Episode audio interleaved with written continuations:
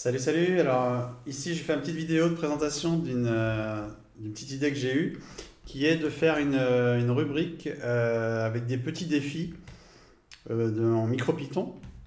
Donc en fait, au fil des programmations, euh, on est confronté à des, petits problèmes à résoudre.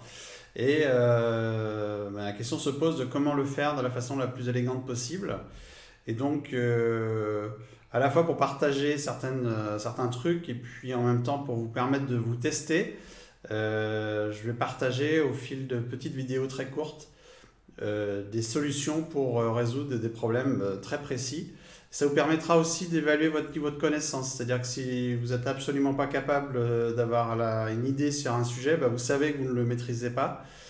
Et puis, euh, si vous maîtrisez, vous verrez que c'est toujours intéressant de se poser la question pour euh, améliorer votre façon de, de coder.